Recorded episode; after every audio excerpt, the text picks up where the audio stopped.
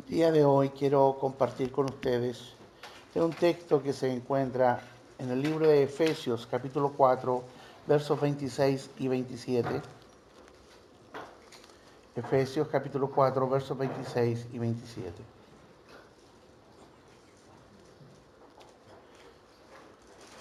La escritura dice así, airaos, pero no pequéis. No se ponga el sol sobre vuestro enojo, ni deis lugar al diablo. Airaos, pero no pequéis. No se ponga el sol sobre vuestro enojo, ni deis lugar al diablo.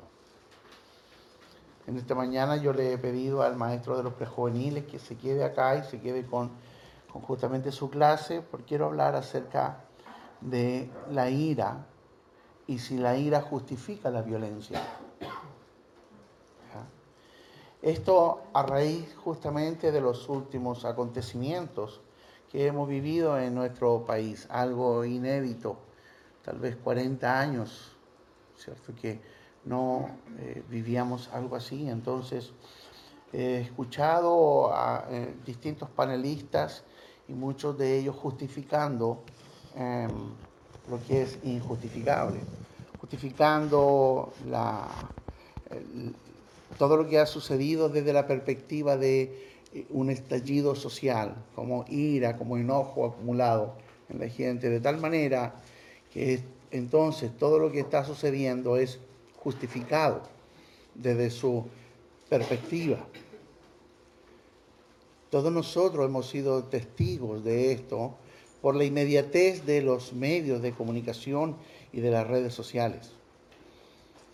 Tal vez lo más doloroso ha sido ver en nuestra región y específicamente en La Serena eh, este tipo de actos, sin ir más lejos. El día de ayer con Elías estábamos en un seminario eh, de la iglesia presbiteriana y y a la salida estaban ya los caminos cortados y tuvimos que, Elías, que conoce bien el sector, tuvo que buscar eh, algunas alternativas y caminos de tierra porque la carretera estaba cortada. Pero quiero referirme entonces en el día de hoy a si eh, la ira es lícita. ¿Y qué eh, implica esto desde esta perspectiva? Em, la ira como expresión del malestar contra un acto injusto.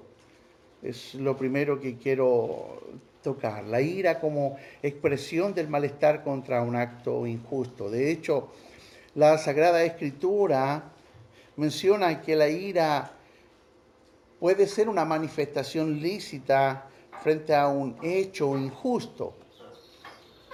Pero cuidado, no erremos, no erremos lo que consideramos injusto puede estar teñido por la eh, subjetividad, es decir, podemos entender nosotros algo injusto desde nuestra propia concepción de la realidad. Lo que es injusto para mí puede no ser justo para otro. Lo que es injusto para mí puede no ser injusto para otro. Lo que es justo para mí no necesariamente es justo para otro y esto provoca serias divisiones y discrepancias. Entonces, frente a esto, necesitamos, necesitamos un elemento, necesitamos algo que defina fehacientemente qué es justo y qué no es justo. Y frente a eso, nosotros tenemos la palabra de Dios revelada. Y allí encontramos entonces cuáles son los parámetros que Dios establece para lo que es justo o injusto. Sentir enojo frente a las mentiras respecto a Dios. Sentir enojo frente a las mentiras respecto a la Biblia. A los creyentes verdaderos.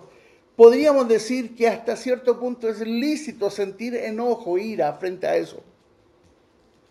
Allí la escritura dice iraos, es decir, podemos Ojo, podemos, podríamos, mejor dicho, expresar nuestro profundo malestar frente a este acto de injusticia, de maldad, de pecado. Es ilícito manifestar enojo frente al pecado que nos asedia. Es lícito. Enojo frente al trabajo del enemigo que permea las bases de la sociedad, que permea las bases de nuestra familia, que afecta a nuestros hijos, que golpea las puertas de los templos. Es lícito sentir ese enojo contra lo que Él está haciendo. Frente a situaciones injustas, de acuerdo al patrón bíblico, ojo, al patrón bíblico que, eh, que puede ocurrir. Sentir enojo de acuerdo a ciertas circunstancias dentro del contexto de la iglesia, frente a la injusticia, frente al abuso de un sistema, de un gobierno o algo así. Hasta cierto punto nosotros podríamos decir es lícito, porque de esa forma se han justificado las guerras, de esa forma se justificaron las cruzadas llamadas santas cruzadas. De esa forma una de las cruzadas hacia contra Jerusalén, contra eh, los musulmanes en la antigüedad, se convocó y gran parte del último ejército en una de las últimas cruzadas estuvo constituido por niños menores de 16 años. Pero para el concepto religioso aquello era justo, porque había que defender la cristiandad.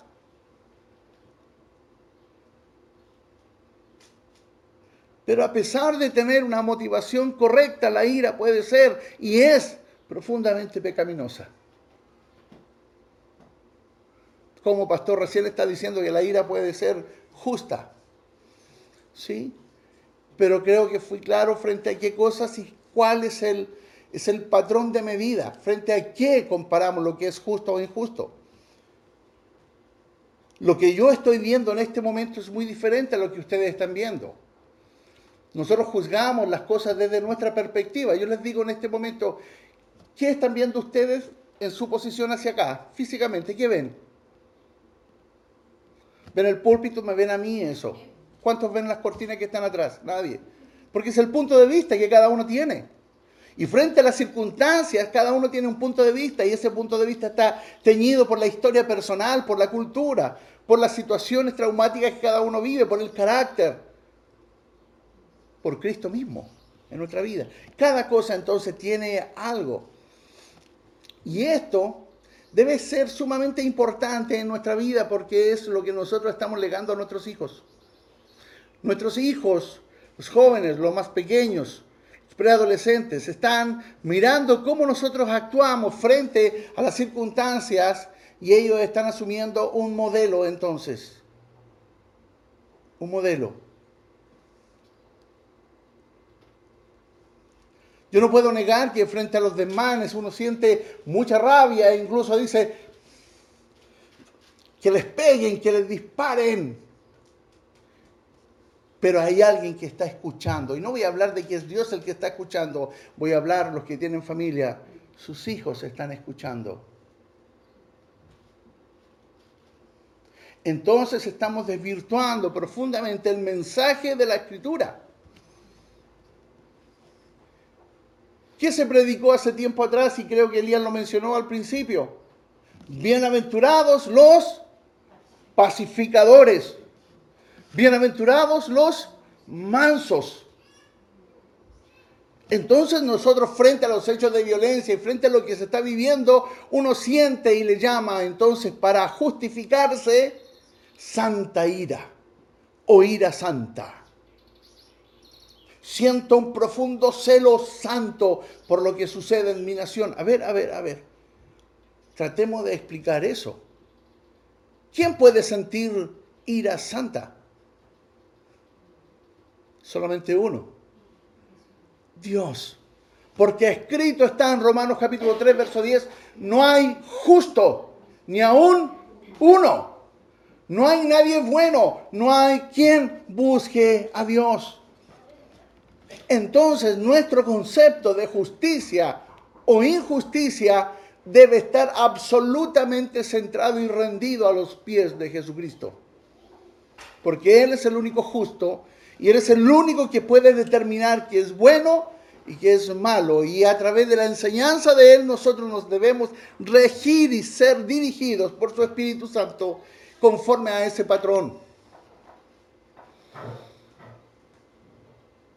Y como lo dije anteriormente, a veces, y no a veces, la gran mayoría de las veces, la ira contra el mal puede ser justa, pero la gran mayoría de las veces puede ser tremendamente pecaminosa.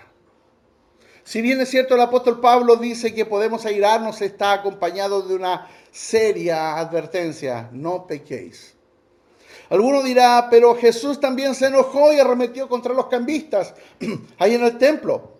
Esa fue una ira santa, por lo tanto nosotros como hijos de Dios tenemos el mismo derecho. No. Y les voy a mostrar en la misma escritura que eso no se nos permite.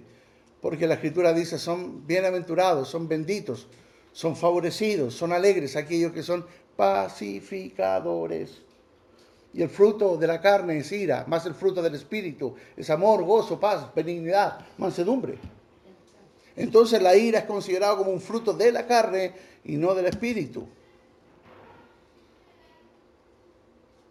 Todo parece bien, pero existe una gran diferencia entonces entre Jesús y nosotros. Y en el caso nuestro, el pecado nos asedia constantemente y estamos rodeados de tentaciones cuyos tentáculos nos alcanzan en más de alguna oportunidad. Y caemos en la red y en, el, y en la equivocación y en el error y en el pecado y en la desobediencia o como lo queremos llamar, pero ofendemos a Dios con nuestras acciones, aun cuando exista una motivación aparentemente correcta desde nuestra propia opinión.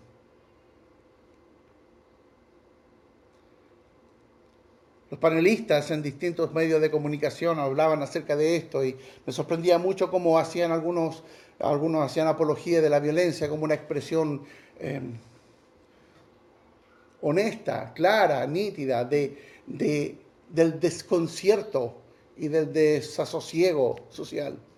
Si algunos vieron las imágenes, yo no, no considero que sea eso cuando se está quemando, se está apedreando se estaba provocando desorden, más allá de toda consideración, no es honesto, no es justo.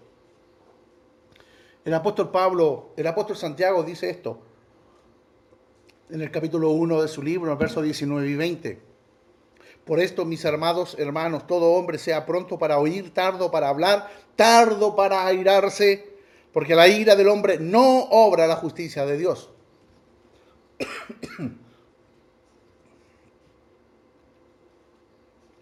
Por lo tanto, ninguna ira del hombre,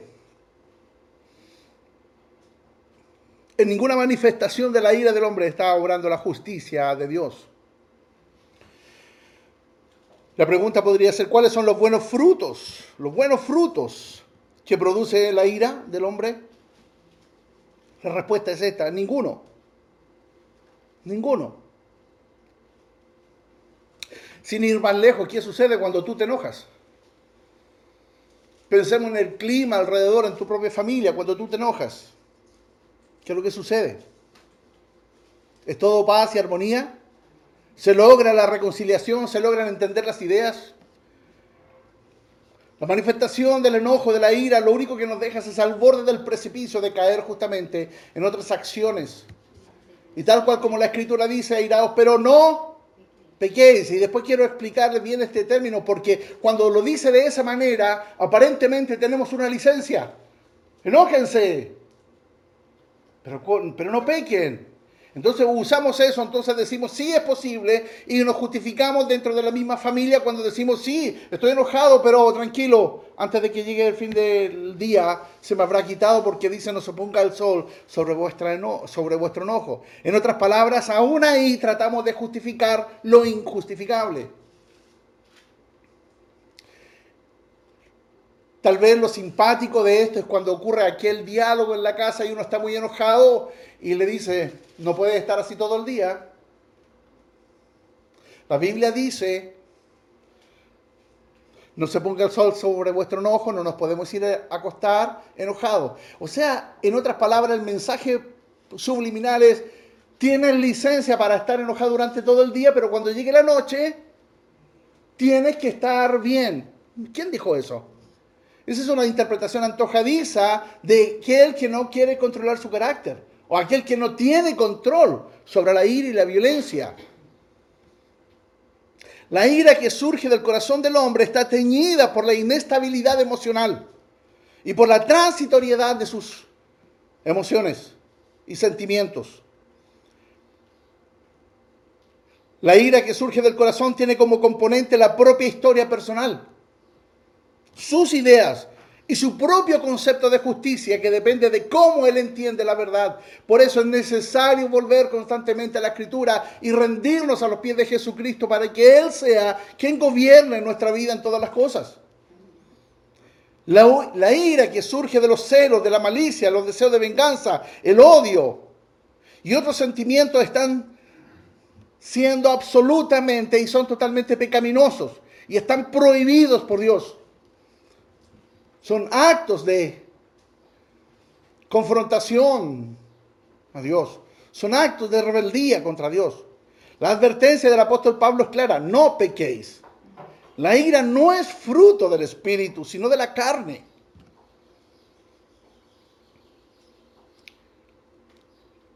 ¿Y qué tiene que ver esto, pastor, con lo que hemos visto? Por supuesto, porque hay dos, hay dos expresiones y hay dos verdades en esto.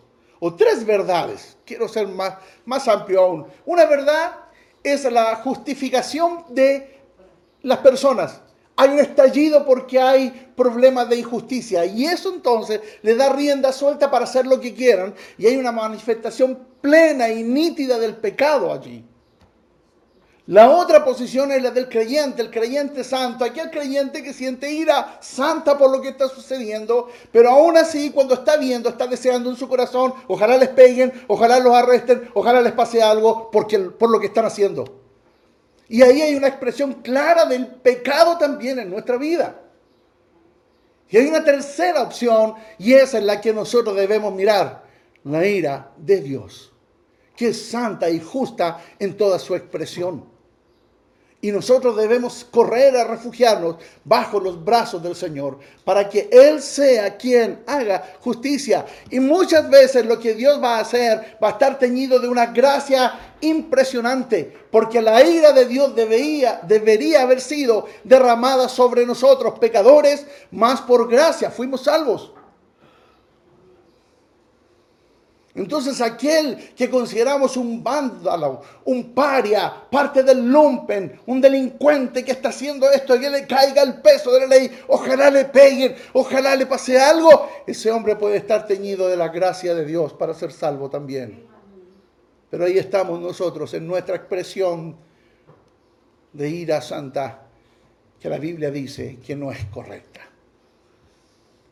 Y manifiestas son las obras de la carne, que son adulterio, fornicación, inmundicia, lascivia, idolatría, hechicerías, enemistades, pleitos, celos, iras, contiendas, disensiones, herejías, envidias, homicidios, borracheras, orgías y cosas semejantes a estas, acerca de las cuales os amonesto, como ya os lo he dicho antes, que los que practican tales cosas no heredarán un reino de Dios. Gálatas 5, 19 al 21. Es decir, son, la ira es una manifestación pasional, no espiritual. Mediante la expresión tardo para airarse, que debería ser lo que nosotros debemos vivir. Tardo para airarse, tardo para la ira. ¿Ya? Santiago reconoce, si ustedes ven lo que había decido, pero mis amados hermanos, todo hombre sea pronto para oír, tardo para hablar, tardo para irarse. Tardo para irarse. El apóstol Santiago reconoce ahí la tendencia del hombre, esa tendencia que todos tenemos, no exceptuándose el cristiano. Esa tendencia a la ira. Pero el cristiano ha de estar pendiente de cualquier manifestación de esta tendencia en su propia vida, no dándole rienda suelta, sino por el contrario, restringiéndola y frenándola hasta pararla a tiempo. Y esto se hace solamente rendiendo la vida delante de Jesucristo. ¿Por qué? Porque hay que hacerlo antes que estalle el pecado. Efesios 4:31. Quítese de vosotros toda amargura, enojo, ira, gritería y maledicencia y toda malicia. Pero qué extraño.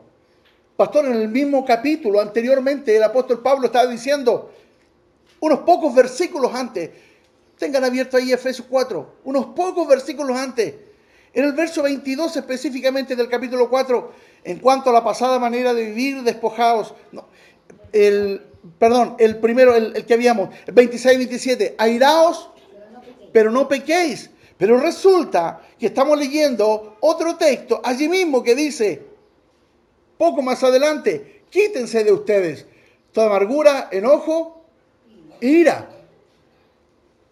Antes dice, airaos pero no pequéis y ahora dice, quítense de ustedes toda, toda la ira. ¿Cómo podemos conciliar estos dos pasajes en un mismo capítulo? Tan contradictorios aparentemente. Lo podemos conciliar en el contexto del pasaje y ahí si lo llevo al, verso 22, en ese mismo capítulo. Efesios 4, 22. En cuanto a la pasada manera de vivir, despojaos del viejo hombre que está viciado conforme a los deseos engañosos y renovaos en el espíritu de vuestra mente y vestidos del nuevo hombre creado según Dios en la justicia y santidad de la verdad. Entonces, ¿qué está diciendo? Mm. Ustedes vivían de una manera, ahora tienen que vivir de una manera distinta de acuerdo a lo que ya son. Antes, el fruto de la carne era permanente pero de ustedes tiene que quitarse todo esto. ¿Cómo podemos entender entonces, airaos pero no pequéis? Consultemos las otras versiones de la escritura que nos dan mayor claridad. En la traducción del lenguaje actual, el verso 26 que tomamos como texto dice, si se enojan, no permitan que eso los haga pecar. El enojo no debe durarles todo el día, ni deben darle al diablo oportunidad de tentarlos es una condicionante, no es una licencia. Entonces es más fácil tomar la versión Reina Valera 60 porque dice airaos, pero no pequéis.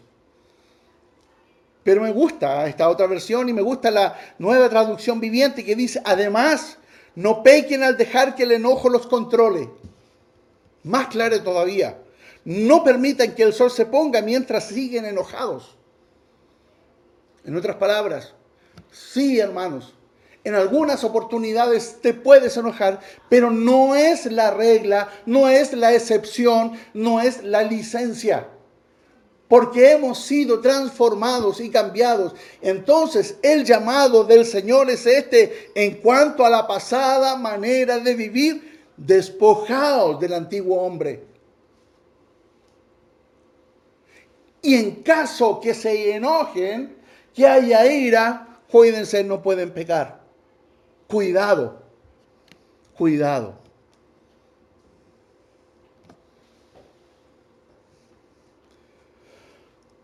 Tantas expresiones de odio, de enojo y de ira que se veían.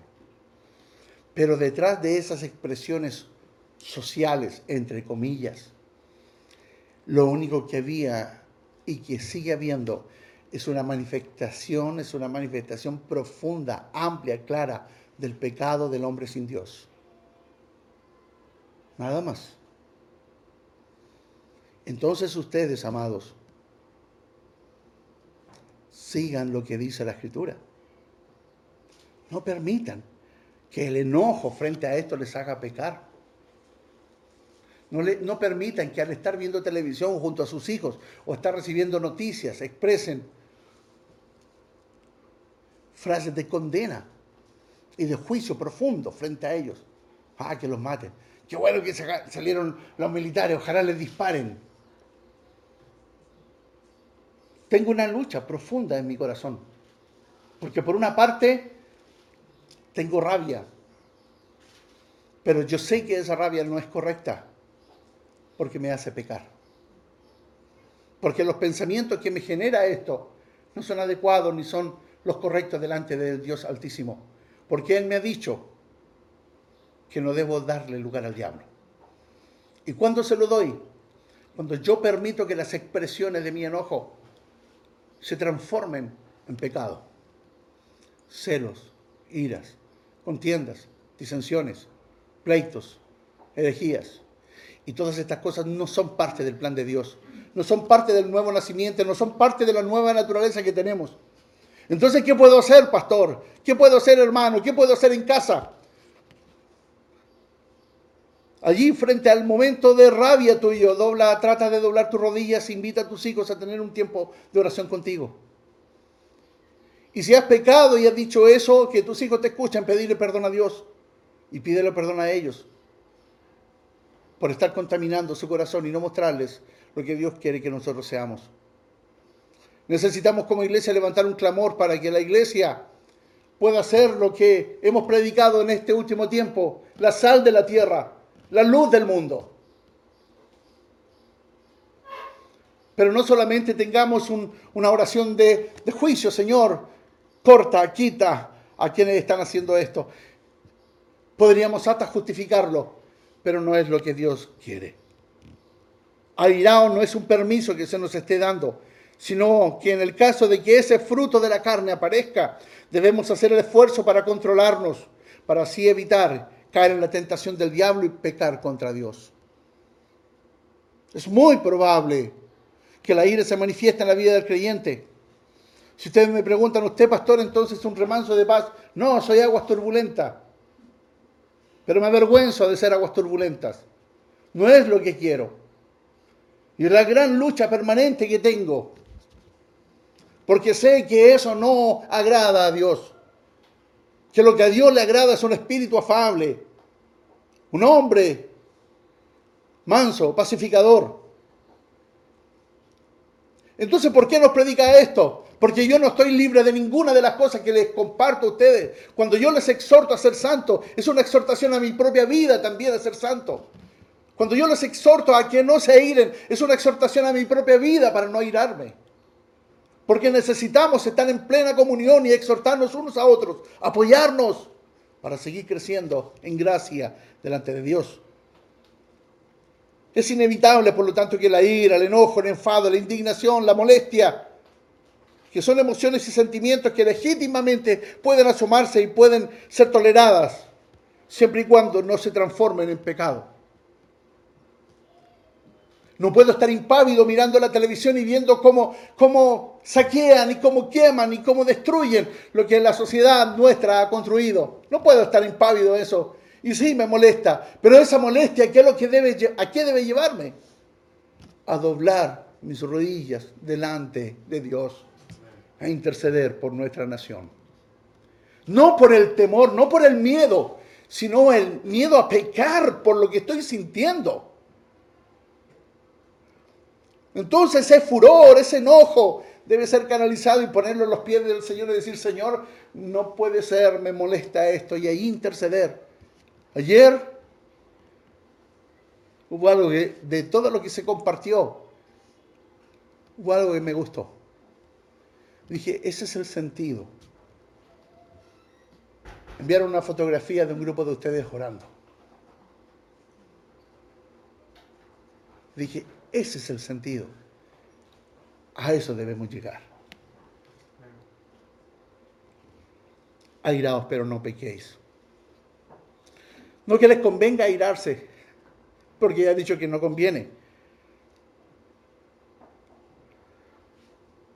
pero puede ser tolerado siempre y cuando eso no les lleve a pecar. Puede haber molestia, puede haber enojo, pero debe ser absolutamente controlado. ¿Cuántas veces por la ira, por el enojo, no ha habido violencia en nuestras casas, pero sí ha habido violencia en nuestras palabras? No necesariamente por el tono como lo decimos, sino que incluso lo que decimos, controlándonos. Pero la expresión nuestra habla. Varones, ¿cuántas veces nos hemos ofendido a nuestras esposas, a nuestros hijos, con nuestro enojo? Hermanas, ¿cuántas veces también nos hemos ofendido con nuestro enojo?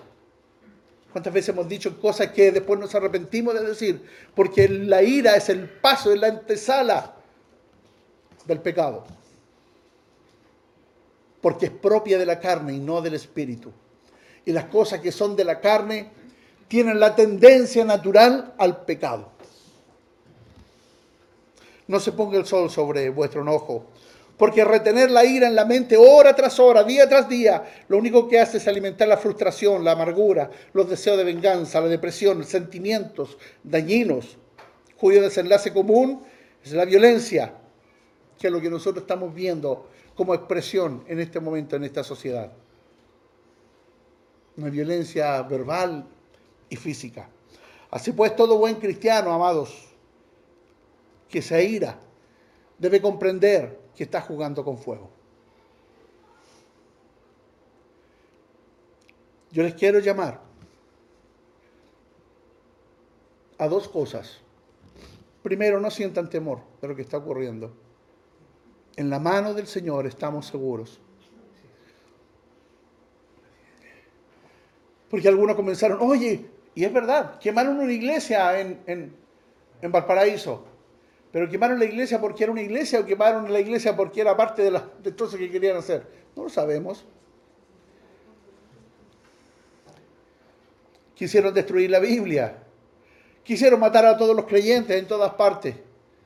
Pero los cristianos tenemos un mensaje fuerte, poderoso. Somos la sal. Somos la luz del mundo con un mensaje potente. Solamente hay paz, solamente hay reconciliación en Jesucristo y nada más que en Jesucristo. Mi llamado es, en primer lugar entonces, no tengan temor de lo que está sucediendo, sino que esto les lleve a, tener tiempo de oración profunda, a tiempo de ayuno. Quiero llamar a la iglesia a tiempo de ayuno. Por nuestra nación. Quiero llamar a la iglesia a un tiempo de oración permanente, a un acuerdo. Hay un acuerdo, por ejemplo, que a las 2025 estamos orando por letras y por cosas. Les llamo a orar permanentemente a las 2025 por, por nuestra nación, como prioridad número uno. Todos. Pongan las alarmas en sus teléfonos y, solamente como un momento de, comunión donde todos vamos a orar esa hora. Y quiero que la reunión que tengan, en el lugar que estén, comiencen a orar y sepan que estamos unidos como creyentes, como congregación orando. Pero durante el día, que tu oración, más que por nuestras necesidades, ora por la necesidad de nuestra nación. Nuestros gobernantes necesitan a Cristo, urgentemente. Y los que hoy consideramos los vándalos, los malos, necesitan a Cristo urgentemente. Porque los que están en el poder y los que están manifestándose, ambos son pecadores y necesitan de la gracia salvadora de Jesucristo. Es lo único que les puede en este momento salvar y es lo único que puede salvar a una nación. Entonces no teman. Es el primer llamado y el segundo es oremos sin cesar por nuestra nación y ayunemos por ello. Le llamo a que esta semana nos pongamos de acuerdo, tal como se ha hecho antes, a cubrir todos los días con tiempo de ayuno y oración. Y no vamos a parar en esto. Porque no es que Dios vaya a cambiar las cosas de un paraguaso. Aquí hay procesos que se van a dar. No sé cómo lo va a hacer Dios, pero recordemos esto. El soberano de todas las cosas y quien sabe todos los tiempos es Él. No tengan temor de lo que el hombre puede hacer, porque en la mano de Dios estamos seguros. Amados, entonces, termino con esto. La ira puede ser muy lícita, pero cuidado, es la antesala del pecado. Les invito a orar, pero lo vamos a hacer de una manera distinta y por eso yo pedí específicamente, si hay niños afuera, me gustaría que los traigan que nos podamos unir como familias, todos los que están con sus hijos, su esposo, se puedan unir y todos los que están solos, les voy a pedir que en las familias lo invitemos a que se acerque a, su familia y oremos juntos, en primer lugar como familias. Quiero pedirle que como familias tengamos un tiempo de oración y ustedes, papá, mamá, eleven una voz de oración delante de sus hijos para que ellos les sigan a ustedes en el tiempo de oración y sepan que esta es, esto es lo que debemos hacer. Y si hemos expresado palabras que nos han hecho pecar en nuestro juicio respecto a lo que hay, y nuestros hijos lo han escuchado, y aun cuando no lo hayan escuchado, sus primeras palabras sean, perdón Señor. porque me airé y pequé contra ti. Así que por favor, júntense como, como familia, acérquense, párense de donde están, júntense. Y aquellos que están solos, por favor, hermanos, los que están con familia, miren a su alrededor, inviten a quien esté solo. Y díganle, ven, ven a, orar, ven a orar conmigo. Que nadie quede en esta situación sin poder orar.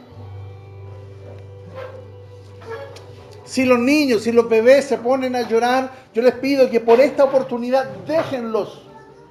No los saquen, quédense con ellos.